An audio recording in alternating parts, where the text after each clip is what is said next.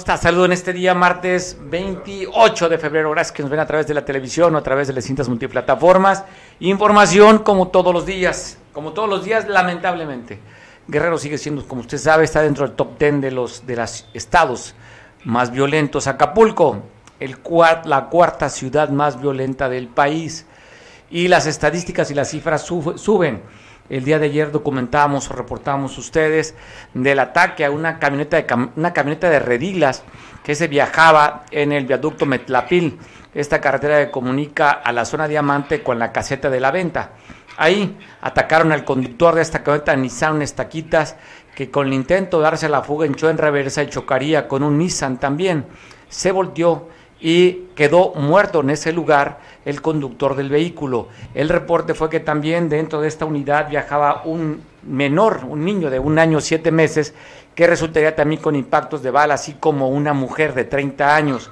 Se supo también que la mujer había sido trasladada a los servicios de salud, donde se reportó por la tarde que había muerto la acompañante. Murieron dos, uno en el, en el momento y una, la acompañante moriría en un hospital y el niño se encuentra todavía hospitalizado, según el dato que se tiene. Eso sucedió el día de ayer, 8 después de las 8 de la mañana. Hoy reportan después de las 8 de la mañana también, casi en ese mismo tramo, este mismo viaducto, donde arrojarían cuatro bolsas con cuerpos desmembrados. Eric, cuéntame, porque hay relación, al parecer, lo, el ataque de ayer, la muerte de dos personas, con estos cuatro que fueron arrojados descuartizados también al menos cuatro personas desmembradas, de acuerdo con los reportes oficiales. A las 8 horas fueron encontradas siete bolsas aproximadamente con los restos humanos cerca de los puestos de venta de cocos. Estos son dirección a la autopista de los al lugar de los hechos llegaron elementos del ejército, Guardia Nacional, policías estatales y peritos para las diligencias y ordenar el traslado de los cuerpos al servicio médico forense por el hallazgo y esto fue abierto al contraflujo. Mario, como lo comentabas al principio de este noticiero, en, este lugar el pasado domingo por un accidente donde fue balazada una camioneta, donde resultaron un niño de casi dos años, una mujer y un hombre. Este último falleció al instante y la mujer falleció horas después. Esto es lo que está sucediendo en este lado de la zona de Diamante, Mario, como lo comentabas, aquí en el viaducto de Tlapil por la autopista que dirige a la autopista de Solmayo. Bueno, Eric, habla aquí el, dato que tenemos por parte de la Fiscalía, que fue más o menos en 5 metros por 4 cuadrados, donde arrojaron esas cuatro bolsas con esos cuatro cuerpos, donde dejarían también tres cartulinas, por eso es que se refiere que puede estar relacionado con el ataque a la camioneta Estaquitas. En los mensajes decía, la familia es sagrada, no se mata mujeres y niños exactamente puede estar relacionado, como, como tú lo comentas, en esas cartulinas se puede apreciar y desafortunadamente pueden ser hechos vinculados a lo sucedido el pasado domingo. También del ataque del domingo que comentamos, moriría la que iría de copiloto con el asesinado, María de 30 años, quien perdería la vida, como tú lo comentas, horas después del ataque, también en este mismo, en este mismo tramo, distancias o metros después, pero es en la misma zona, en el mismo sentido, donde atacarían a la camioneta que moría el conductor de Estaquitas y horas después su acompañante. ¿Se sabe algo del estado de salud del niño que, estaría también herido, un niño de un, un año siete meses que reportaron en el ataque del día domingo? Exactamente, un niño de un año siete meses, varios los últimos reportes se, se reporta el niño grave y eh, desafortunadamente, desafortunadamente al parecer recibió un balazo en la espalda baja, en la espalda baja, y el cual lo tienen en observación en este momento. Pues bueno, aquí lo que, lo que se ve, Eric, lamentablemente, pues es la afectación que hay al turismo por esta zona que está llegando para ver el evento del Mex Tennis. Es principalmente esta zona donde está con mayor ocupación hotelera, casi un 60% de la zona diamante, contrastando con un 19% de la zona tradicional. Y esa es la carretera o la, esta autopista que se utiliza para evitar entrar aquí al puerto de Acapulco, donde están viendo pues este espectáculo dantesco, donde han encontrado cuatro bolsas donde estaban cuatro cuerpos desmembrados, Eric. Exactamente, Mario, vamos a esperar que, que la seguridad se intensifique para esta zona y que todo marche con tranquilidad. Eso es lo que deseamos, que marche con tranquilidad. El evento más importante de tenis en América Latina se realiza aquí en Acapulco y que no contraste estas notas con lo que tiene que darse a conocer y que sea más importante el evento deportivo. Eric, te mando un abrazo. Al rato volvemos a hacer un enlace contigo y notas que tenemos que hablar también de las cosas positivas del puerto. Exactamente. Buenas tardes. Buenas tardes. Pues bueno, hablando de estos, de la criminalidad en el Estado, pues reportan que en menos de dos días hacia la zona norte del Estado, Tepecocuilco y Huitzuco asesinarían a cuatro personas. En un evento el domingo en dos casas contiguas en la Colonia de las Brisas encontrarían a un adulto de 40 años y un menor de edad envuelto en una sábana amarilla. Son dos casas diferentes. Uno de ellos respondía a nombre de Salvador de 40 años y el otro un joven, un menor de edad, quien también recibiría impactos de, eh, de una 9 milímetros en la cabeza. También reporta que hoy por la mañana en Tepecuacuilco, el dueño de una carnicería estaba bajando la carne de su vehículo para llevarla a su negocio, donde fue agredido por civiles, fue atacado con una pistola calibre 380 y quedaría muerto en el lugar. El señor se llama Raúl, de 40 años de edad, quien tenía su negocio en la calle Madero de la colonia Tepetixtlán, en el centro de Tepecuacuilco. Y también el domingo a las 6.48 de la tarde, en la misma zona, en la zona norte del estado, atacarían a un taxista, el taxista de la principal, ahí quien fue identificado por su hermana, a este conductor del volante con placas A324FHY, que respondía al nombre de Benito.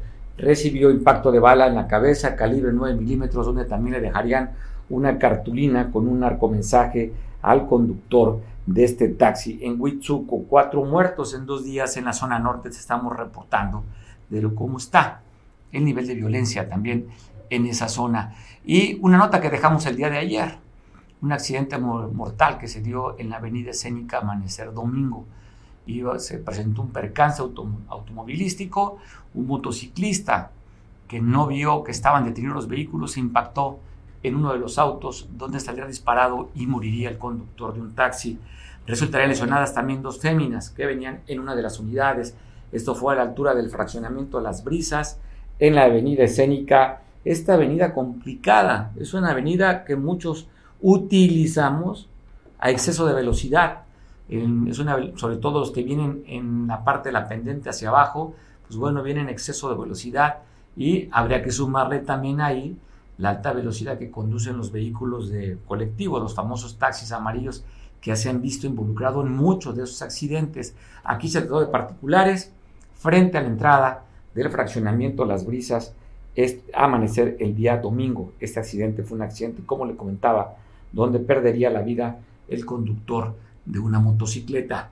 Y una señora el domingo también por la noche, poco después de las 11, intentó atravesar la avenida Cuauhtémoc a la altura de la gasolinera Modelo hay un taxi blanco con azul, un Chevy, la arrolló, la dejó tirada en el pavimento, después llegarían los servicios de emergencia, la Cruz Roja, para dar el auxilio. Estamos viendo la imagen de esta mujer que resultaría lesionada sobre la carpeta asfáltica en el centro de Acapulco, en la avenida Cuauhtémoc, y en el fondo vemos en segundo plano el taxi que la arrolló, donde le, usted te ve el parabrisas, ahí recibiría el impacto de parte del cuerpo de esta mujer que de manera imprudente intentó atravesarse la avenida Cuauhtémoc. El taxista se detuvo para tratar de apoyar a la mujer que estaba ahí detenida, estaba ahí lesionada. Llegaron elementos del ejército mexicano y la policía a resguardar y dar apoyo para esperar que llegaran los servicios de la Cruz Roja para llevarla al hospital. Se reporta estable esta mujer que fue atropellada de 35 años de edad por este Chevy azul del Servicio Público de Transporte.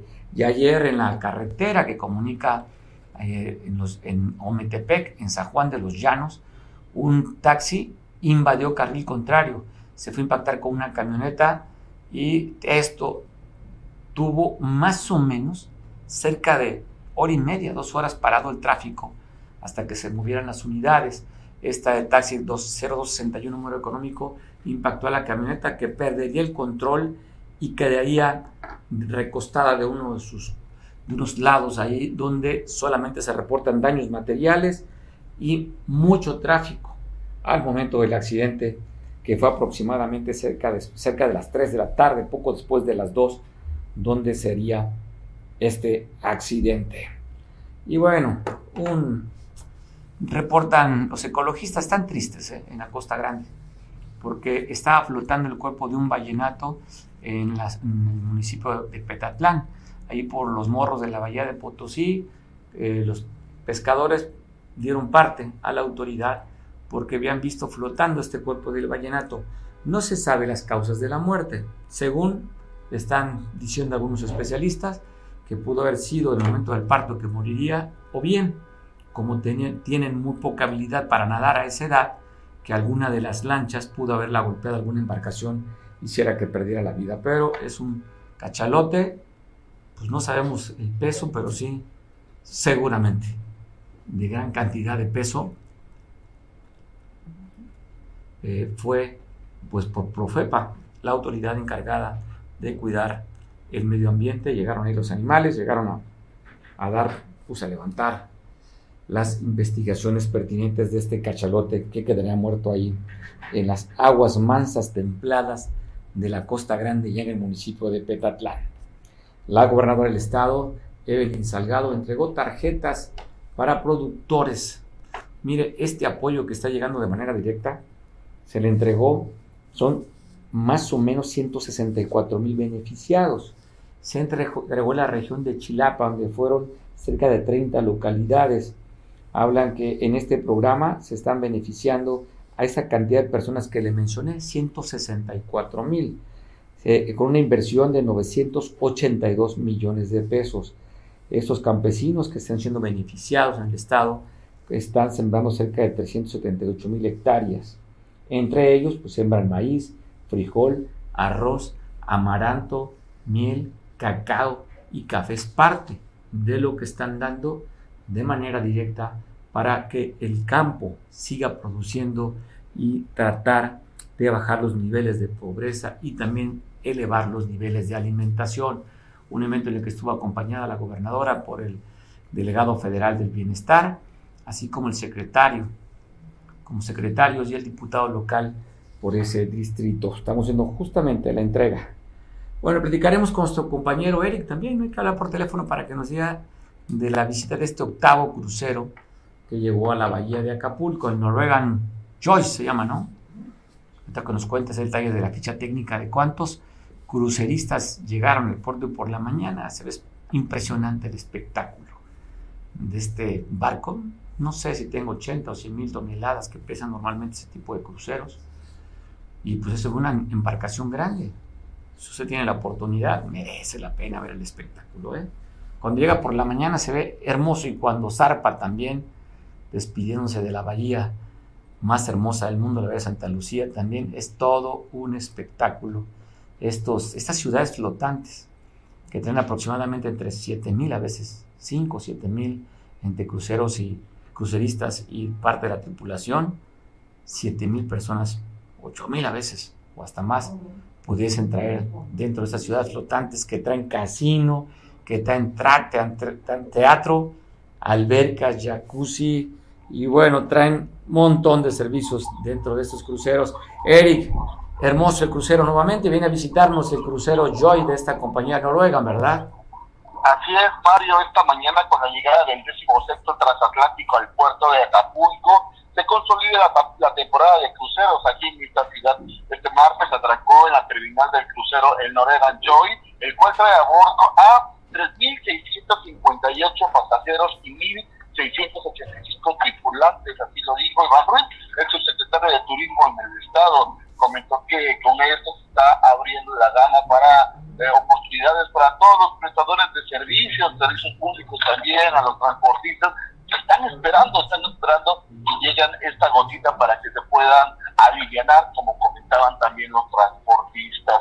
Vale, déjame comentarte que el funcionario señaló que la buena llegada de cruceros al puerto es resultado de la buena promoción que realiza el gobierno del Estado a través de navieras internacionales comentó que sin duda la llegada de estos, de estos cruceristas es una oxigenación para los prestadores de servicios turísticos, pues por, pues por cada visitante eh, que baja del barco gasta entre 80 o 90 dólares, dejando con esto una buena derrama económica para los acapulqueños. Comentaron también aquí eh, personal, eh, funcionarios de la Secretaría de Turismo del Estado, que van a seguir llegando más, más, más cruceros eh, a Acapulco y también a, a, a Cihuatanejo, que estarán en los próximos días, llegando otros más allá en Cihuatanejo y en Acapulco. La temporada pues sigue creciendo. El barco que llegó el día de hoy sale a el día de por la tarde, sale en unas horas eh, con destino a Puerto Quetzalpan, al parecer, al parecer para Puerto Quetzal. A Guatemala, ¿no? ¿Mande? Es en Guatemala. A Guatemala. Sale a, con dirección a Guatemala, Mario. Ya va hacia el sur, seguramente viene acá de California, Vallarta, Acapulco y va a Puerto Quetzal. Oye, ¿qué, cuánta, ¿cuántos cruceristas vienen ahí, la tripulación en este barco? ¿Tienes el dato, Eric? Sí, vienen aproximadamente, mil, eh, vienen cruceristas 3.685 y la tripulación de, son de 1.384 más o menos aproximadamente. 5.000 personas más o menos están llegando al puerto con una rama económica, dices tú, promedio entre 50, ¿cuántos dólares? ¿90? 80 o 90 dólares. 80, 90, multiplicar nada más la derrama económica que deja el puerto, la visita de estos, de estos turistas que están, que llegan 7 de la mañana, va a ser, zarpan 7, 5 de la tarde aproximadamente, ¿no? Aproximadamente a las 5 de la tarde, 5 y media, eh, zarpa eh, este crucero. Eh, los lugares que comentaban eh, Van Ruiz es que van a la laguna de Coyuca, hicieron unos tours muy largos el día de hoy, fueron a liberar tortugas, vinieron a la parte de la zona diamante, además del Museo eh, Histórico del eh, Fuerte de San Diego, llevaron a los mercados de artesanías también, entonces hay, hay, hay buenos resultados y que van a llevar este eh, la derrama a diferentes lugares y a todos les va a tocar este día. Oye, salpica, por supuesto. Oye, Eric, es el octavo crucero, pero ¿cuántos serían en, la, en esta temporada? El, el, octavo del año, ¿no? Pero en la temporada, ¿cuántos van? Sí, es el octavo del año. Aproximado, aproximadamente son 17. 17, o sea, estamos prácticamente a la mitad. Sí. Prácticamente a la mitad estaríamos de la temporada de cruceros. Con esto, pues, una válvula de, de oxígeno, una válvula económica para todos los prestadores de servicios, taxistas, compañías que mueven a los turistas en tierra, Turismo Caleta, en fin, todas las empresas que le dan el, soporte para que puedan mover a esta cantidad enorme de pasajeros, que no todos toman los tours, hay quien baja y camina, ¿no? Sobre todo en una ciudad tan amigable como Acapulco, caminando se hacen el Zócalo, eh, puedes irte a muchos lugares caminando, pues muchos no los toman, pero se ve abarrotado el puerto, la costera se ve con mucho ánimo, y pues me imagino que también la quebrada, toda esa zona, Eric, debe estar llena de turistas en este momento. Así es, así es, Mario. Fíjate que ahorita eh, estaba dando yo un recorrido por aquí, por la zona de, de la quebrada, y sí, hay muchos, hay muchos eh, autobuses que traen a turistas a esta área. Hay muchos turistas caminando por la costera y que están entrando también a los restaurantes de esta, de esta zona eh, del centro hacia el club, este, hacia lo que le llamamos el golfito, Mario. Pues qué padre, qué padre por Acapulco, qué padre y qué bueno por esos gentes que confían en venir aquí, a pesar que hay una alerta de viaje para muchos de ellos. Los norteamericanos tienen una alerta de viaje para acá, para Guerrero, y aún así las empresas navieras consideran que las condiciones están para atraer a sus, a sus turistas, cosa lo cual se le valora y se le agradece mucho. Y ahora de nuestra parte, como ciudadanos, Eric, sonreírles, ¿verdad? Darles el paso, ser cortés, eh, pues agradecerle, porque por ellos vive esta ciudad y vibra. Exacto, por eso le llaman a la industria sin chimenea. Aquí están, eh, vivimos, vivimos del turismo. Hoy hasta los taxistas, Mario, estaban contentos de tanta gente que estaba bajando y que estaban eh, ofreciendo el servicio. Pues afortunados todavía somos, que ha regresado después que un tiempo estuvimos, Eric, sin recibir un solo turismo de crucero. Ya dices tú que va a ser 17 de la temporada gracias a la gestión y los buenos oficios, el buen arte de la Secretaría de Turismo Estatal, que ha hecho que nuevamente las empresas navieras vengan a dar su vuelta y ojalá que el próximo año aumente de 17 a unos 50, cuando menos cruceros que lleguen al, puerto. es, es, lo que es lo que comenta Iván Ruiz, que están las pláticas, que están las pláticas para que esta próxima temporada aumenten, aumenten la llegada de turistas aquí a los destinos de, Guerrero. Pues bueno, una nota importante, Eric. Es un bálsamo además de información después de la tensión y todo lo que se vive. Hay cosas de las que tenemos que seguir presumiendo y qué es esto. Una industria de gente comprometida con el trabajo, que la mayoría trabajamos, son menos los que dañan el puerto, pero que puso nota que hay que darlas a conocer. Pero esto, esto sí es lo relevante, que el turismo siga llegando al puerto. Así es, oxigenación, como ellos comentan, oxigenación aquí al, eh, a, a, los prestadores de servicios turísticos. Pues bueno, abrazo fuerte. Oye, pues ayer también se da a conocer, bueno, empezan, ayer se dio a conocer a través de fotografías y este, casas, pues gente que maneja información de los municipios, de esta reunión que tuvieron en Ciudad de México, encabezado una delegación de varios alcaldes, encabezado por el exgobernador Ángel Aguirre, que tiene muy buena relación con el, hombre más rico de México, que llegó a estar en el top ten entre los hombres más ricos del mundo. Ya no está en ese nivel, porque ahora, pues ya sabe usted, las plataformas, Amazon, bueno, ahora Tesla, ¿no? Con este señor Elon Musk, que ya compró Twitter, pues bueno, son los hombres más ricos del planeta, pero llegó a estar en el top de los tres, cuatro más acaudalados del mundo, Carlos Slim este hombre de origen libanés, amigo del exgobernador Ángel Aguirre, llevó una delegación de alcaldes a platicar con él para que venga a invertir con una, una de tantas empresas que tiene acá para desarrollar polos turísticos o ciudades. Allá estuvo el alcalde de San Marcos, Tomás Hernández Palma, que tratamos de comunicarnos con él para que nos cuente su experiencia, sobre todo cuál fue lo que le planteó a, a este hombre millonario, empresario mexicano. A ver qué le dijeron. Vamos a estar de contactarlo con Tomás. Platicamos vía telefónica hace unos momentos y estamos viendo la foto de Tomás Hernández Palma. Le digo, el jefe de esta delegación de, de alcaldes es pues Ángel Aguirre Rivero. Roberto, ¿cómo estás? Te saludo. ¿Qué significa tú que conoces bastante bien el sentir y el pensar de un hombre, exgobernador, bueno, dos veces exgobernador de Guerrero, eh, de llevar esta delegación para sociabilizar y que este hombre, el más rico de México, pues venga a inyectar capital aquí al Estado, Roberto. buenas tardes, Mario. Eh, ¿Me escucha, Roberto? Es una relación de, Don Jaime y, como tú bien lo dices, Carlos Slim Helú, eh, que tiene con proyectos que ya en su momento como gestores, ¿no? En la parte del de, Socabús, de, de, túnel, el túnel más grande, parece que América Latina. Entonces, eh, se remonta a años atrás y estos proyectos hoy reviven, se les da seguimiento gracias a la gestoría que hace el gobernador, pero también al interés de la alcaldesa Avelina López y tiene que ver con una eh, remodelación ah, del Acapulco tradicional.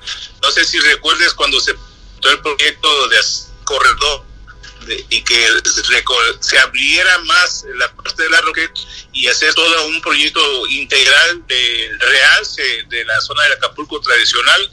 También en su momento y hoy se rescata el proyecto del Maribús, que sería un transporte que estaría contando con el sistema de transporte acá bus en un solo boleto y no, solamente sería de transporte de, Oye Roberto, ese maribús sería como el vapor, oye, ese ese maribús sería como el vaporeto que está en Venecia, es un barquito que va haciendo escalas.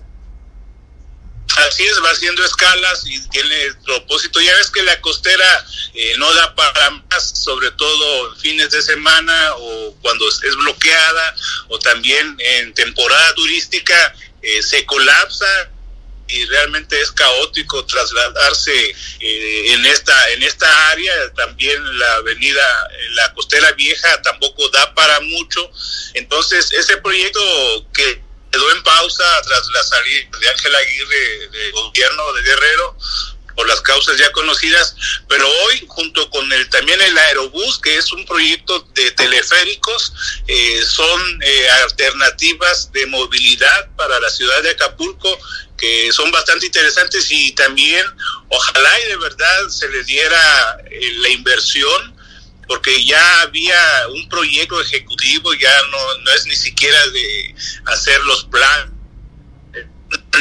los cálculos, esos proyectos, yo recuerdo cuando se presentó Mosé al Acapulco tradicional, que es una zona que también, pues hay que decirlo, ha venido a menos y que tendría pues un segundo aire, ¿no? En caso de que se rescatase este proyecto de modelar y de transformar Acapulco tradicional, Mario. Parece interesante, ¿no? Y en esta delegación de de alcaldes, pues estamos viendo la imagen de Tomás Hernández Palma, presidente municipal de San Marcos, con este desarrollo que tiene para hacer la, el corredor hacia la parte ya de, de Diamante. La Ribera San Marcos. La Ribera San Marcos. Vemos también a la alcaldesa de, de Chilpancingo, Normotilia. Identifico en esta fotografía que nos manda el área de comunicación social de, del alcalde de San Marcos, Tomás Hernández Palma, ya abrazado. Pues estamos, oye, Carlos Slim, un hombre alto, por cierto. No, no, Así es. Y bueno, eh, y, por supuesto lo recibe pues por esta gestoría, por esta relación que tiene tan cercana con Ángel Aguirre. Oye, recuerdo el proyecto también de la Casa del Viento, la que era de, de acá arriba Diego Rivera. de Diego Rivera, la compró también, ¿no? Este Carlos Slim. Sí, eso ya se fue una realidad ese proyecto. Tengo entendido que la gobernadora Evelyn Salgado eh, ha decidido rescatar este espacio cultural que también es emblemático y simbólico de nuestra cultura, de nuestra historia, nuestra tradición en el Acapulco tradicional, pues bienvenido sea todo aquello que le dé realce al Acapulco que le dio que le dio Acapulco la zona, que le dio Acapulco sus mayores glorias. Hay que reconocer eh, que el Hotel El Mirador también es una parte importante. Toda esta región está plagada de historias, igual el Hotel Flamingos, que ahí fue sede y donde vivía Johnny Weissmuller, Tarzán. Hay muchas cosas que se pueden hacer para, realzar la grandeza histórica que tiene Acapulco, Mario. Pues bueno, ojalá por el bien del Estado que se retomen aquellos proyectos que quedaron truncos por la salida de Ángel Aguirre lo que tú hablas de este Marebus, ¿o cómo se llama? Marebus. Marebus. Y luego también tienen un proyecto de unas avionetas anfibias, ¿no? Si por si mal no recuerdo, ¿no, Roberto? ¿Unas qué, perdón? Avionetas anfibias, ¿no? Que habían... Ese no lo tengo ubicado como parte del proyecto con, con Carlos Slim, pero pues también se me hace bastante interesante.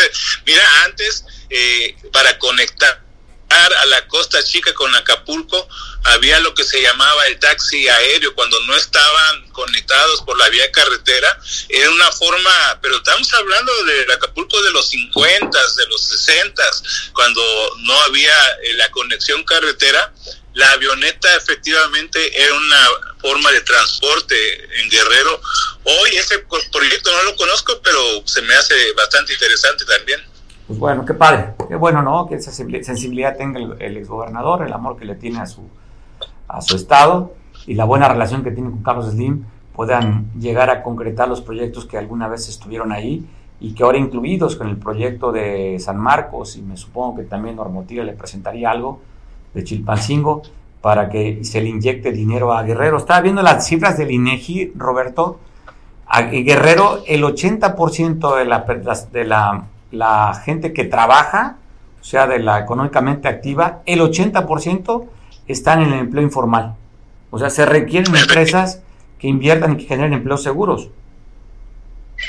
Así es, comercio formal y también eh, la pequeña y microempresa se necesitan inversiones de gran calado y en ese sentido la gestión que hace el licenciado Ángel con la Fundación Slim, porque también no es solamente estos grandes proyectos, tengo entendido que hicieron gestiones la alcaldesa de Chilpancingo, de Tasco, para que a través de la fundación se donen eh, sillas de ruedas, bicicleta, becas, todo el, el universo de apoyo que tiene la Fundación Slim, pues se establece de comunicación con esta fundación y que estarían llegando también pues a sectores eh, vulnerables o de jóvenes que pudieran recibir becas, también se habló de las famosas aldeas digitales, que no es sino que hay puntos de acceso a la red de internet.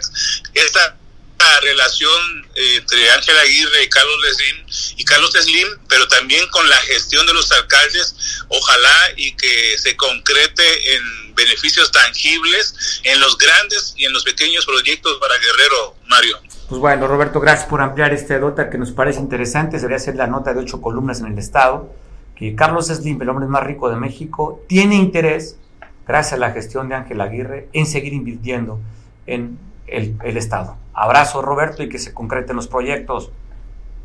Un abrazo, Mario. Buenas tardes. Buenas tardes. Pues bueno, hay cosas que vale la pena es como estas, dar a conocer ¿no? el interés que se tiene por parte de la iniciativa privada en invertir en el, en el destino. El gobierno no puede, ¿eh? se requiere del apoyo y la suma de iniciativa privada. Ya vemos también cómo Tesla va a invertir en México.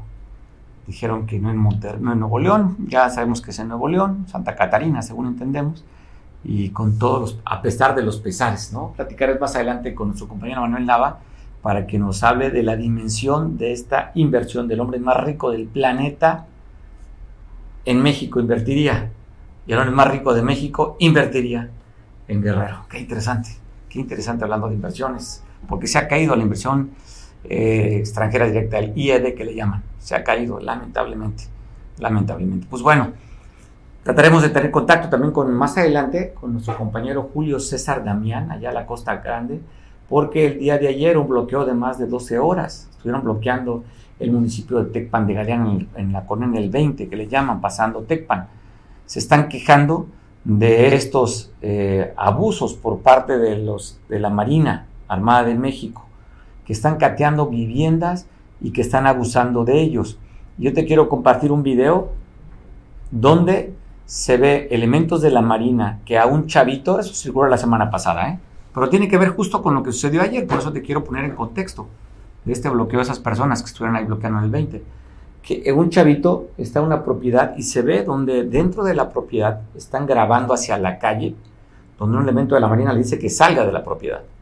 Sale el muchachito, le piden que se hinque, el chavito no sabía qué onda y se escucha donde el marino, donde el marino corta cartucho a su arma de alto poder. ¿eh?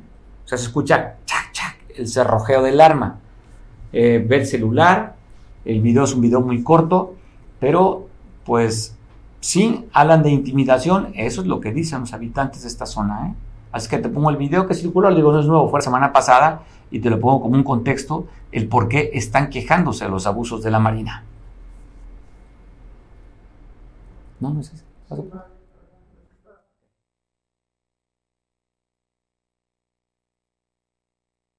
Atoyá es tierra de guerrilleros, recuerden que Atoyá pues no se deja y mucho menos que siempre hemos luchado para que el gobierno no vivamos en eh, que el gobierno nos tenga sobre nosotros. Así que pues se quita este bloqueo aquí en Atoyat de Álvarez en el punto conocido como les llega.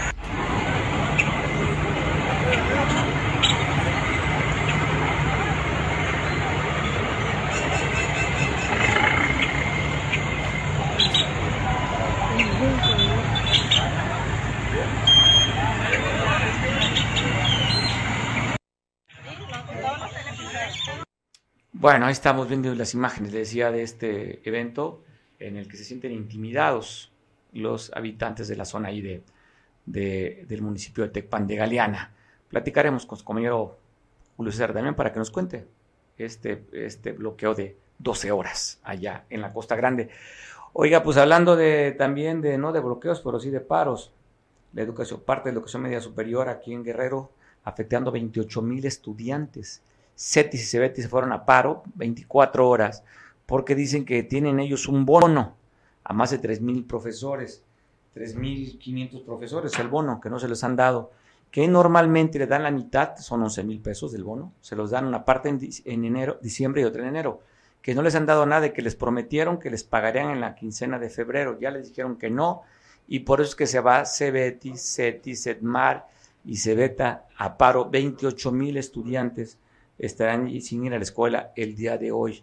Dijeron que van a ser solamente 24 horas de paro para exigir y reclamar lo que de acuerdo a los maestros homologados tienen ese derecho de este bono de fin de año. 11 mil 600 pesos que recibirían de bono. Gracias a mi compañero Julio César Damián. Cuéntanos, ya pasa. Bueno, estamos vamos a hablar de otro tema. De otro tema. Se dio un evento de murales. Mire, parece interesante. Normalmente quien hace murales en, en ¿cómo le llaman? Arte urbano. Gracias. Este, son varones. Ahora, pues también las mujeres que han ganado espacios en todas las actividades políticas, económicas y también artísticas, traen ese rollo, ¿verdad, Eric?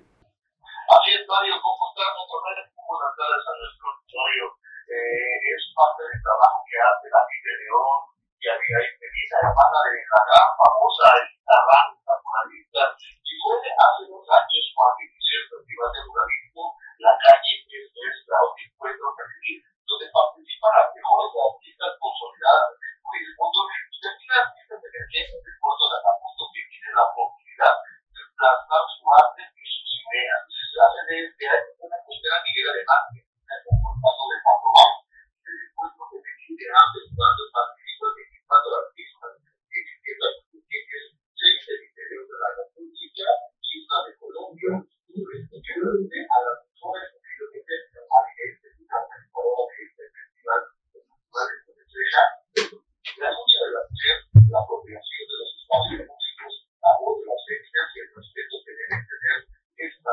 a voz de que los temas que plasmó de atención a la urbana capusteña y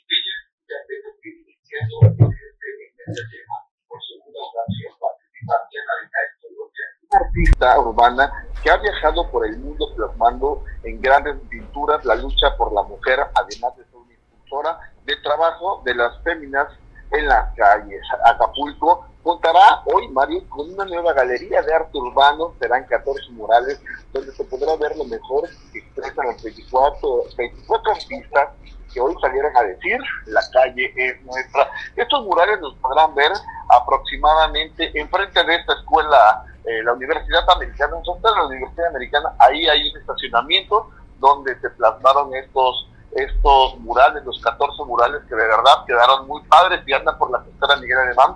Desde una vuelta para ver estas pinturas, este arte urbano que hacen estas chicas. Lo que quieren es tener ellas también dominar las calles como lo hacen, dominar este arte como lo hacen los hombres.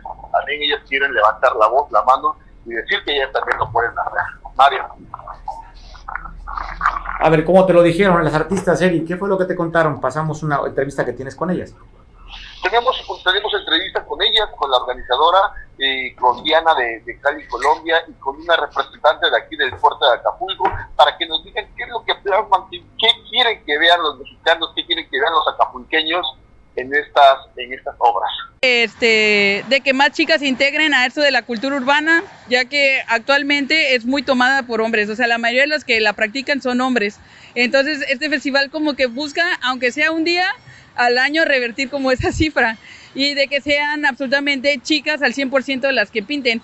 Este año van a ser 11, 11 emergentes las que van a participar y son chicas que solamente han pintado una, dos o tres veces en toda su vida o en algunos casos ninguna vez. Entonces se hacen como equipos, se forman equipos para que las chicas puedan este, explorar pues ese nuevo camino y pues la verdad estoy muy agradecida por también por la intencionalidad que tiene este proyecto, ¿no? De eh, impulsar más el trabajo de las mujeres en la calle y ver este proyecto tan bonito que tienen para eh, impulsar todo lo que es la expresión de la mujer en, tanto en la calle como en otros espacios que tienen que ser eh, pues mucho más equitativos. Nuestro mural este, es más que nada la representación de espacios seguros para mujeres conviviendo en un espacio seguro, sintiéndose a gusto, sin preocuparse de cualquier inseguridad que haya cerca. Y más que nada eso, de que se pueda convivir de una manera sana y sin peligros para nosotras.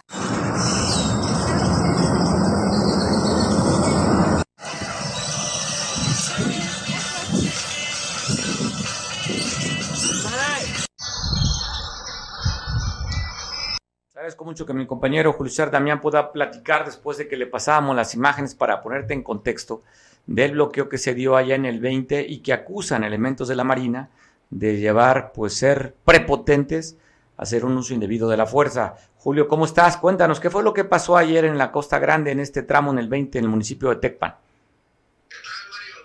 Es un gusto para mí poder saludarte y saludar a todas las personas que están en esta transmisión.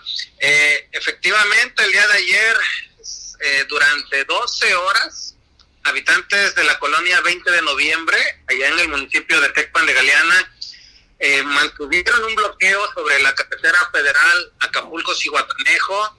Esto para denunciar que supuestamente elementos de la Secretaría de Marina, Secretaría de Marina Armada de México, eh, han caído en actos de, de, pues de prepotencia y de maltrato presuntamente para con la población cuando llevan a cabo revisiones y cateos en algunos lugares, ellos argumentan que han sido, han recibido hostigamiento por parte de los elementos de la Marina, quienes además en este caso no contarían con alguna orden judicial para poder llevar a cabo algunas revisiones.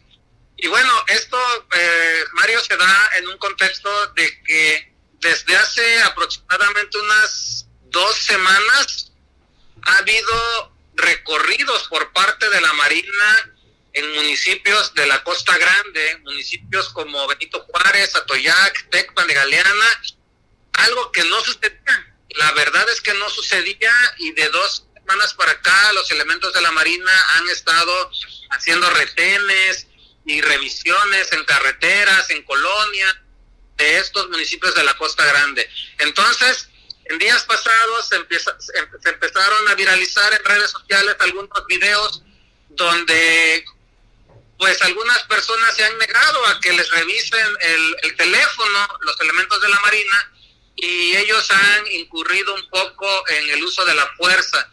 Entonces, ante este tipo de situaciones, los habitantes de la colonia 20 de noviembre, el día de ayer, desde las 7 de la mañana, se colocaron sobre la carretera federal a la altura de este pueblo y estuvieron ahí 12 horas, Mario, hasta las 7 de la tarde aproximadamente, se retiraron, pero durante estas 12 horas no acudió ninguna autoridad, ningún representante del gobierno federal, que en este caso es a quien compete, ningún representante del gobierno del estado. Solo hay que decir que durante la mañana, aproximadamente 8 o 9 de la mañana, llegaron elementos de la Secretaría de Marina precisamente para tratar de dialogar con los inconformes, quienes en todo momento se mostraron pues cerrados ante su postura y pidieron que llegara personal que realmente pudiera tomar decisiones porque no se van a retirar hasta que realmente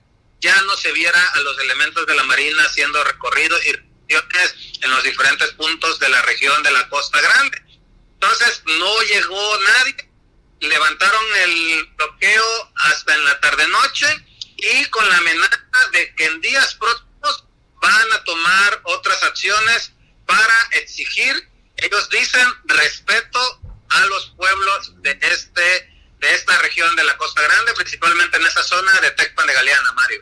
Oye, Julio, ¿y dejaban pasar los autos o fue totalmente bloqueado 12 horas? Sí se dejaba pasar, era muy larga la espera, tenían que esperar aproximadamente media hora y dejaban pasar unos 8 o 10 carros y nuevamente volvían a cerrar.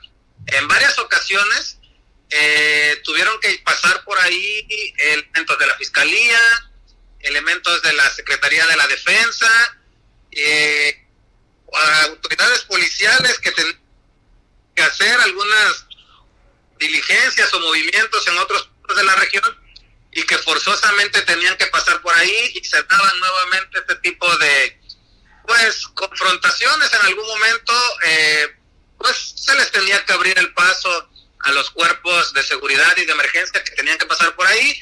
También dejaban pasar a los enfermos quienes tenían cita en Cihuatanejo. Sin embargo, como siempre sucede en estos casos, Mario, hubo muchas personas, muchas que a través de sus redes sociales se quejaron por haber perdido una cita, por haber perdido, por no haber podido llegar a alguno de sus compromisos, Mario.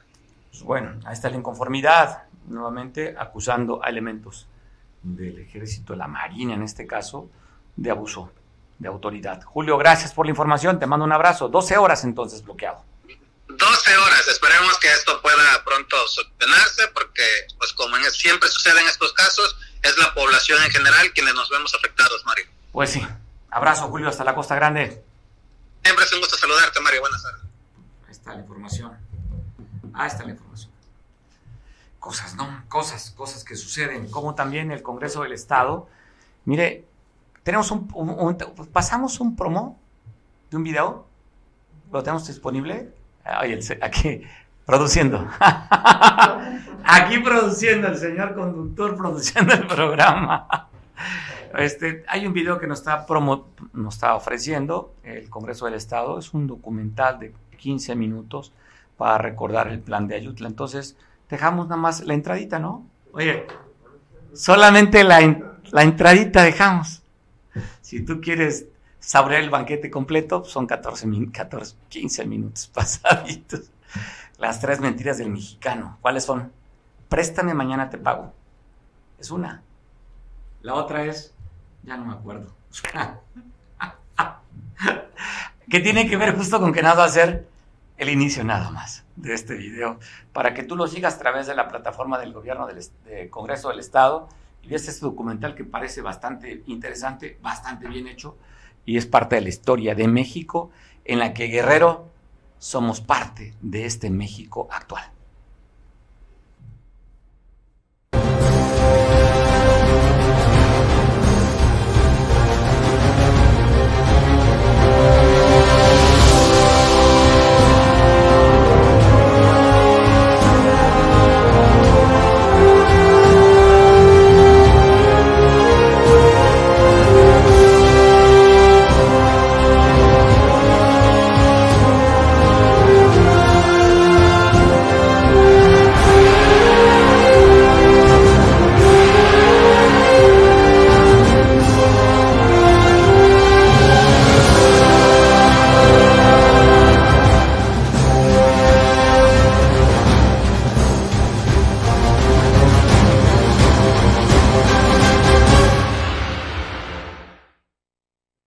Se anunció que el hombre más rico del mundo, Elon Musk, iba a invertir en una planta de Tesla, esos vehículos eh, inteligentes que son de fábrica, que se mueven a través de energía eléctrica, que habían ya platicado, inclusive el gobernador de Nuevo León, Samuel, había, Samuel, gracias, había dicho que iba a hacer la inversión en Nuevo León. El presidente de la República dijo que no, porque no había agua.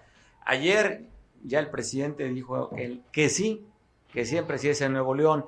Y pues para comentar el calado, el trascendido de esta inversión, pues no hay que hablar más que el experto en economía. Gracias, Manuel. ¿Qué significa esta inversión de Tesla? ¿Cuánto dinero se va a invertir? ¿Y qué impactaría a esta zona del norte del país? ¿Y cuántos empleos estaría generando? ¿Cómo les va? ¿Cómo están ustedes? Eh, audiencia de BO, Mario Radilla. Pues eh, sorprende eh, el anuncio tiene varias lecturas. Eh, por un lado, estamos hablando de una inversión cuantiosa, eh, eh, según las estimaciones, en el transcurso de los próximos años se estarían consolidando más de mil millones de dólares en la inversión, que sería la, la megaplanta más otra serie eh, de acciones que, que, se requieren para la megaplanta de Tesla. Eh, y uno de, los primeros mensajes es el hecho de que además este, eh, entre empleos directos e indirectos también hablamos de cerca de un millón, de acuerdo con las estimaciones que está dando la Asociación Mexicana Automotriz. Y el, punto aquí, eh, Mario, es que eh, uno eh, cambia, cambia de alguna manera el discurso del presidente López Obrador. Por un lado, ha habido renuencia de varios inversionistas a arriesgar sus capitales en México debido a la fragilidad del Estado de Derecho.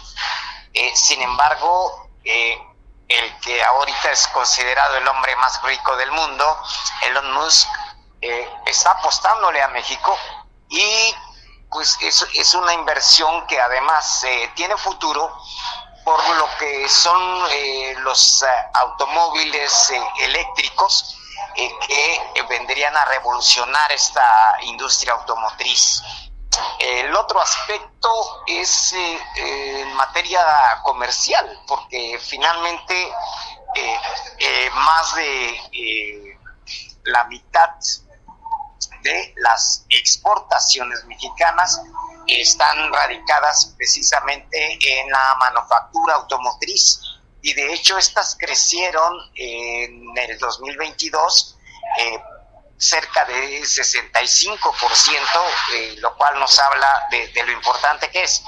Eh, contrasta con el hecho de que hay otras exportaciones mexicanas que se han venido contrayendo y que podrían, en términos estadísticos, modificar los indicadores de, la economía en cuanto a la balanza comercial. Eh, de acuerdo también con eh, la Asociación Mexicana de la Industria Automotriz, eh, las, a nivel global, las mercancías mexicanas en materia automotriz mantienen una tendencia que equivalen a 3.5% del Producto Interno Bruto del país y genera 930 mil empleos. Eh, de ahí la importancia pues de, este eh, rubro. Las expansiones más importantes en la manufactura automotriz son eh, los equipos, aparatos eléctricos y electrónicos, en donde se registra un incremento de 21.1% en esos aspectos. Aparte el equipo profesional y científico, todo esto da, da un, una amplia perspectiva. Esa sería una de las lecturas, Mario. La otra, la otra, tiene que ver con eh, esta cuestión electoral en la que estamos inmersos ya hacia el 2024, es que eh, aquí se percibe el oficio de la negociación política de Marcelo Ebrard. Y por algún motivo, López Obrador flexibilizó su posición y eh, modificó su, postura de que la planta o se iba a Hidalgo o mm, se pensaba en el sur, sur-sureste, pero la infraestructura del sur-sureste, la verdad, todavía es precaria como para los requerimientos de una planta de esta naturaleza. Así que eh, de ese lado también el aspecto político, Mario, eh, manda un mensaje claro. Eh, también, desde luego, hay que destacar el, el cabildeo que tuvo Samuel García, el gobernador de Nuevo León, en este aspecto, y, y que ciertamente la parte débil aquí continúa siendo garantizar el suministro de agua y también el suministro eléctrico. Esas podrían ser eh, las principales eh, obstáculos que enfrentaría el proyecto. Sin embargo, sin embargo, dada la perspectiva que se tiene y, siempre con los datos de la Asociación Mexicana de la Industria Automotriz, eh, la misma inversión de Tesla podría resolver parte de esta problemática que es el suministro eléctrico y el suministro de agua, eh, que es eh, uno de los puntos eh, débiles de esta situación.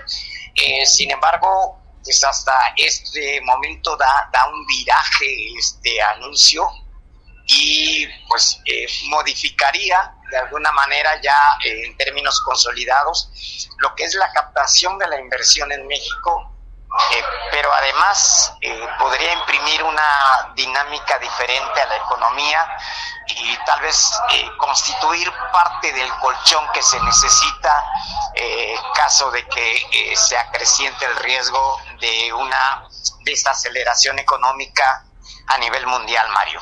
Parece interesante, en dos puntos que habría que destacarlo. Uno, Recordaremos cuando ya en la parte norte del país se había invertido Constellation Bra, esta planta de cerveza, en la que el presidente mandó a hacer las encuestas, aquellas encuestas como la del aeropuerto del Naim, y echaron abajo aquella inversión, se fue a Veracruz.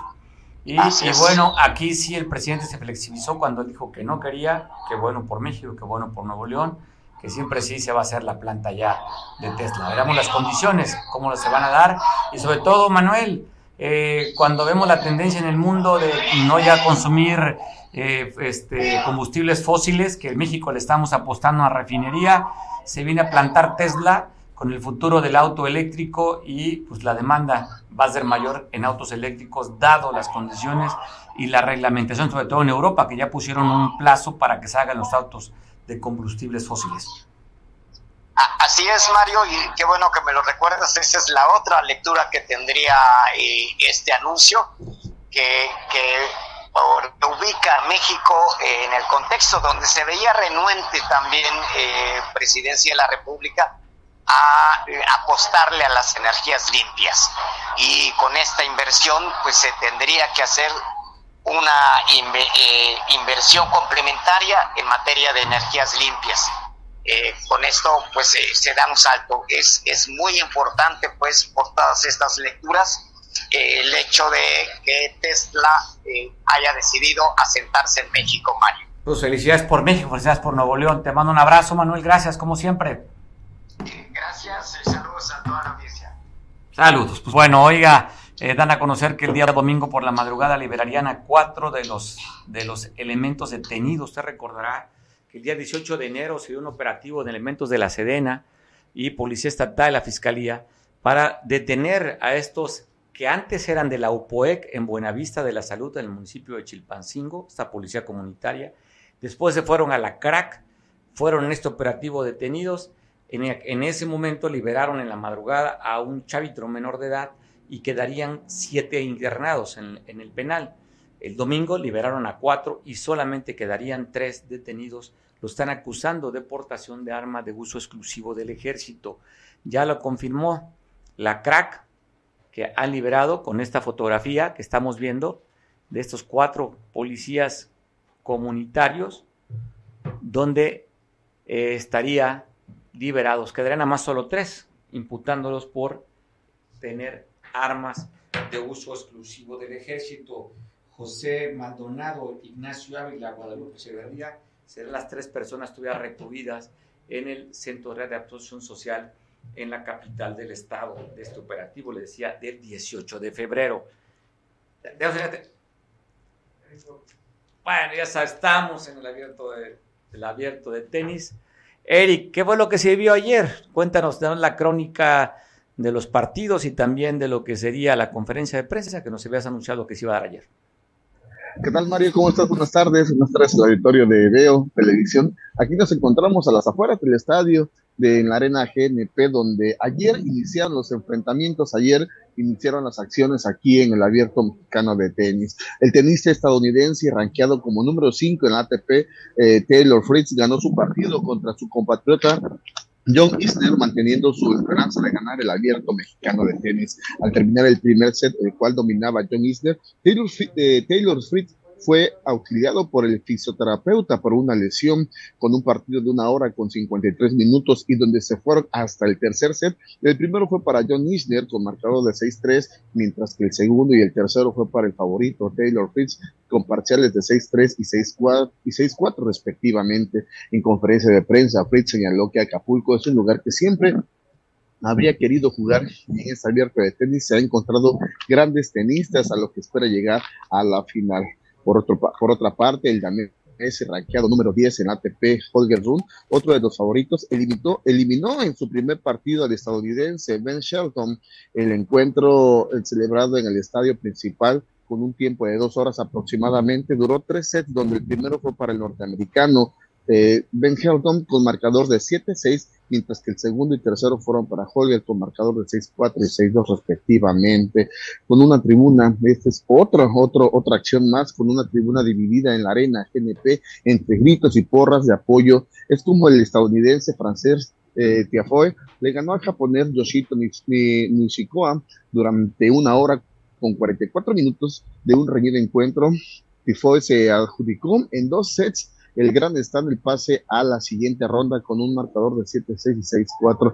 Es así como el norteamericano frustró al nipón y continúa su pase al abierto mexicano de tenis, donde la final, donde al final la mayoría de los aficionados corearon su nombre y le brindaron su apoyo. Mario, te comentaba, te comentaba que hoy Hoy eh, va a hacer su debut Carlos Alcaraz con eh, Mackenzie McDonald. Ese será entonces iba a jugar Carlos Alcaraz. A las 6 de la tarde.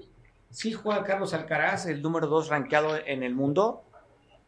Pues es lo que se está esperando. Se comenta todavía que sí va a estar, pero al parecer se va a retirar del torneo. Como una vez, oye, como, como lo hizo alguna vez este Rafa Nadal.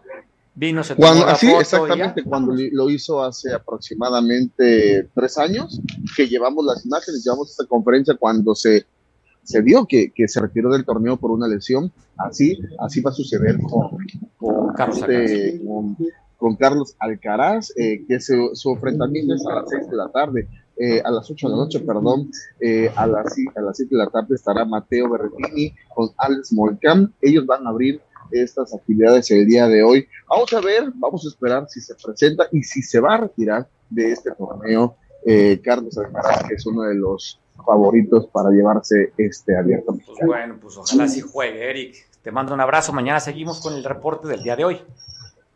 Fuerte abrazo, Mario. Abrazo fuerte. Bueno, Eric, no para, no para, Eric. Agradezco mucho que me tome la llamada el alcalde de San Marcos para platicar sobre esta visita, esta reunión que tuvo el encuentro con el hombre más rico del mundo. ¿Cómo estás, presidente Tomás Hernández Palma? Doctor, con mucho aprecio te saludo.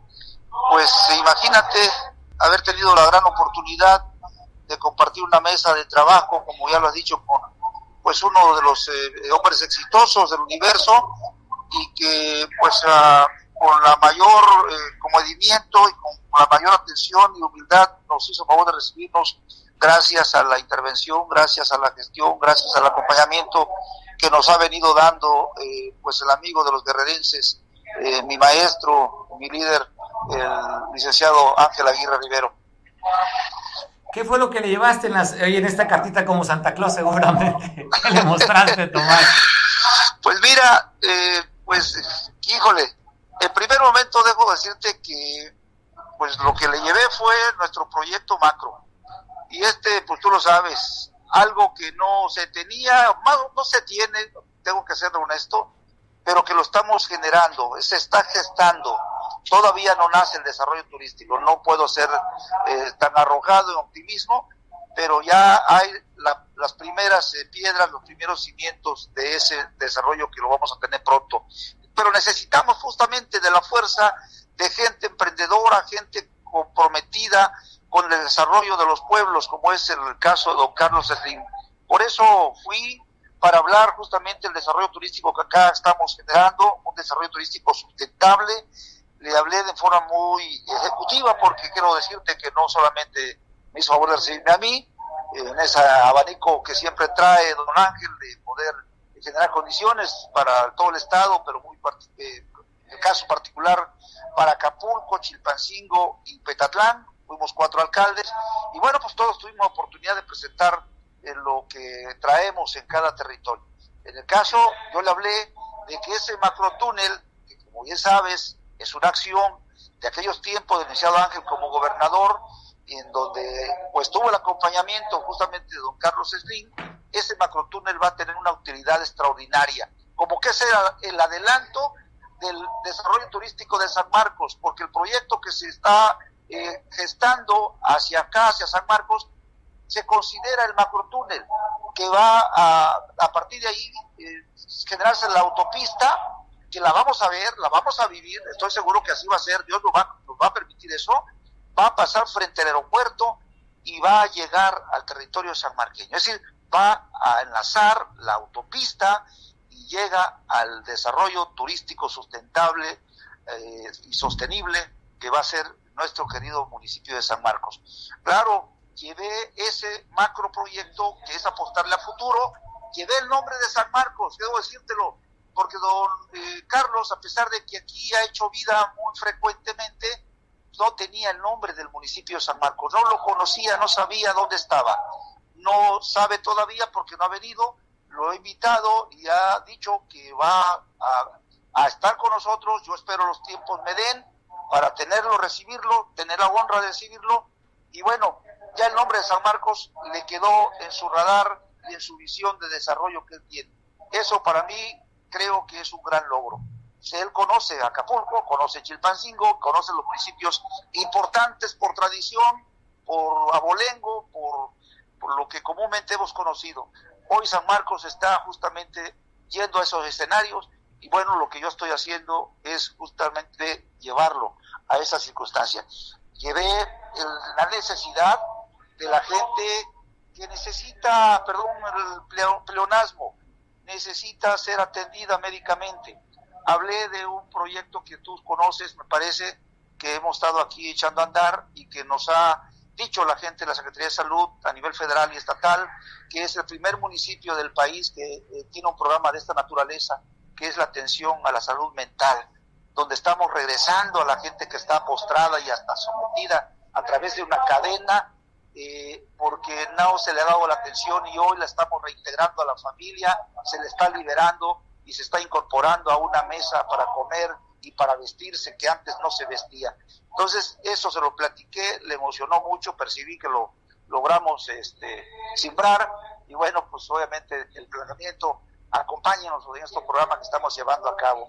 En fin. A través de la Fundación Slim, que, tiene, oye, a través de la Fundación Slim. En la entrevista, vengo muy emocionado, solo hecho de poder haber tenido la oportunidad, repito, eh, que no lo tenía en mi radar, en mi, en mi, visión, este, sinceramente lo digo, eh, se me da gracias a don Ángel Aguirre Rivero, que le debo bastante, precisamente que me ha venido abriendo estos escenarios y que permite que San Marcos eh, siga sonando y siga yendo a esos espacios y a esos hombres y mujeres también, porque los hay, que pues eh, mucho pueden hacer por San Marcos para que este potencial natural que tenemos eh, lo podamos eh, desarrollar en bien de todos, en bien particularmente de mis paisanos sanmarqueños. Pues sigo admirándote tu tenacidad, seguir picando piedra. Tú crees en este proyecto, dijiste quiero buscar la reelección por un solo motivo, porque quiero consolidar el proyecto de esta, de esta ribera ya sanmarqueña para pues detonar este lugar hermoso que es San Marcos. Reconozco tu tenacidad, reconozco tu, tu claridad de, visión y seguramente lo vas a lograr, Tomás.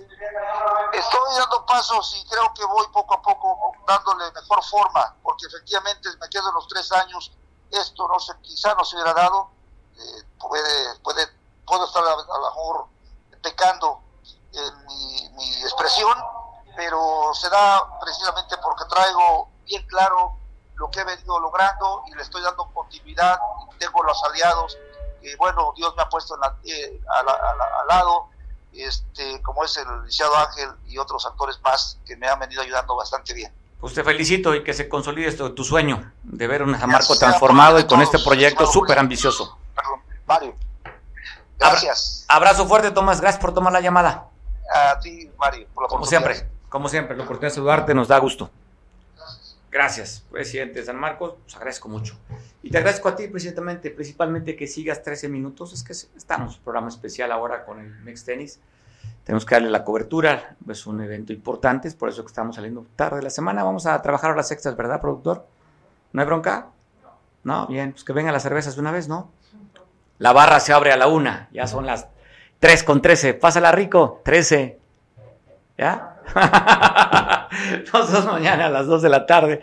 Nos descansa, come rico. Bueno, ¿cuál descansa? Todavía hay horas para trabajar. Come rico, pásala rico, disfruta la tarde. Un ratito en la hamaca y un ratito trabajando también. Te veo mañana a las 2. Gracias.